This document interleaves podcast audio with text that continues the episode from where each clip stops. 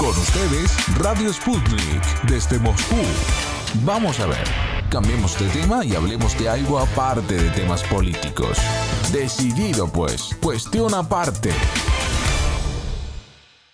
La exposición o La Habana Tránsito, que reúne más de 150 obras de 25 destacados artistas rusos que retratan las múltiples facetas de Cuba, sigue su exitoso paso por el inmenso territorio del gigante eurasiático, donde la impresionante afluencia para ver los cuadros ratifica el gran amor que se tiene en Rusia hacia la nación caribeña.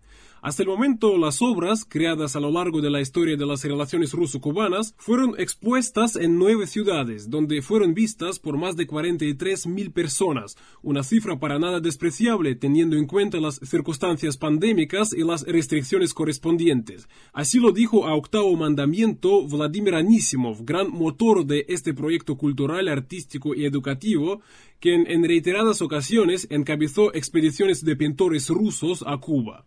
Проект «Тугавана Транзит» включает в себя 18 музеев.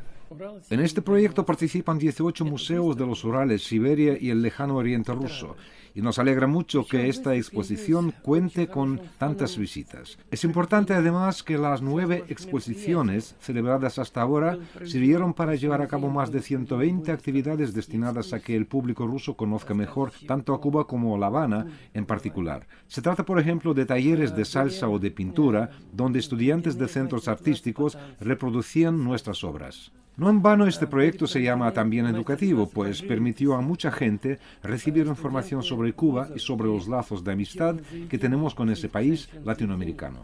Yekaterina Boldereva, directora del Museo Estatal de Arte de Novosibirsk, el más grande de la parte asiática de Rusia, también resaltó la excelente acogida que tuvo la exposición.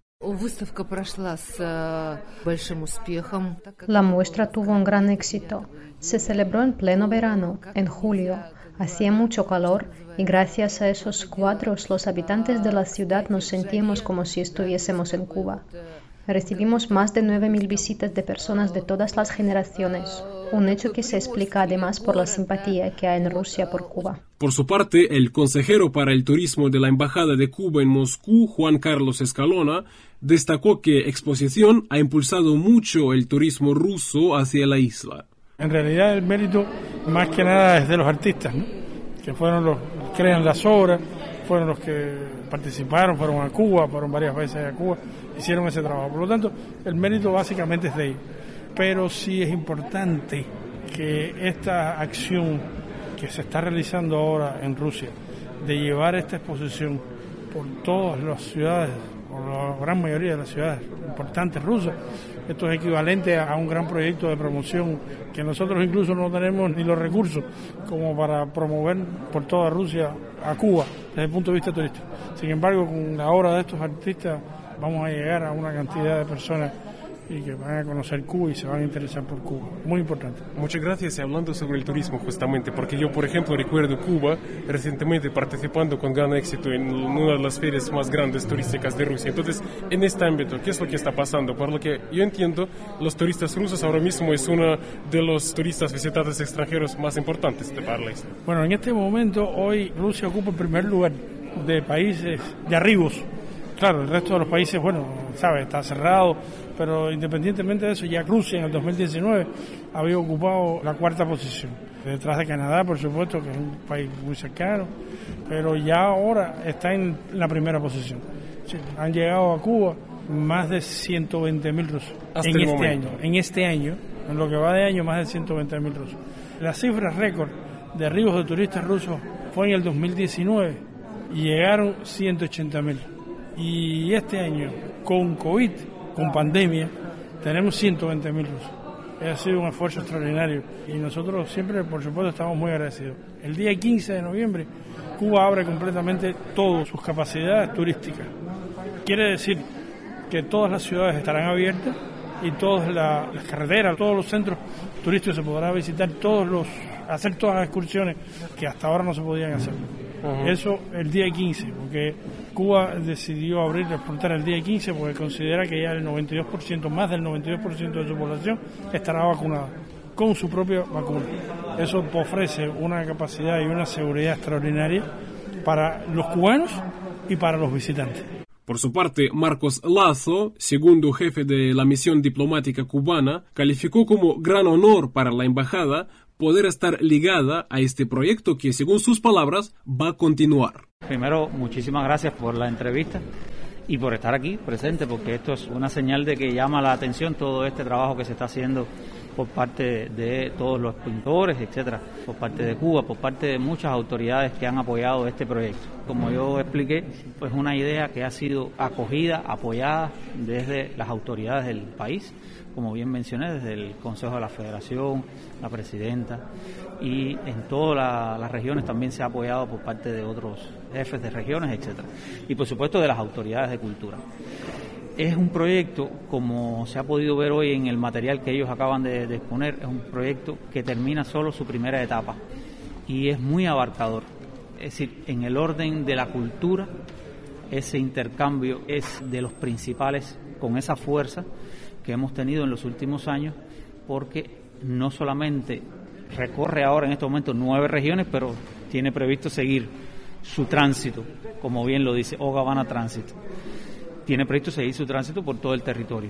Entonces, en ese sentido, es un proyecto cultural muy abarcador que incluso ha logrado superar todas las adversidades en medio de una pandemia muy complicada que no solamente tiene que ver con la parte epidemiológica, sino con toda la cuestión logística que esto implica. Y por tanto, hoy hemos intentado de una manera seria y honesta agradecer todo el esfuerzo que ellos han, en primer lugar, han hecho desde el punto de vista personal y en segundo de la academia y por supuesto a todas las autoridades.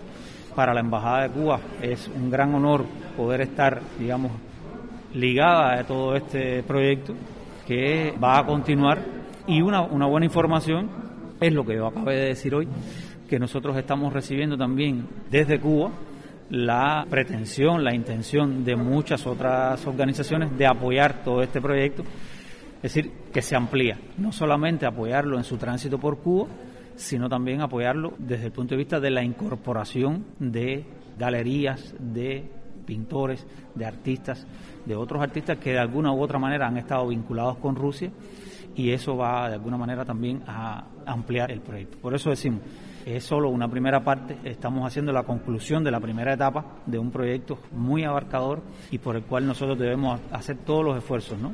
para el bien de nuestras relaciones y por supuesto de nuestras relaciones culturales. Muchas gracias. Primero, felicitaciones además por el éxito de ese proyecto y sería mi última pregunta porque usted ha constatado y también hoy se constató una buena acogida acá en Rusia por parte del público ruso porque en muchas ciudades la gente visitaba. Además, el apoyo de tantas eh, entidades rusas, ¿no?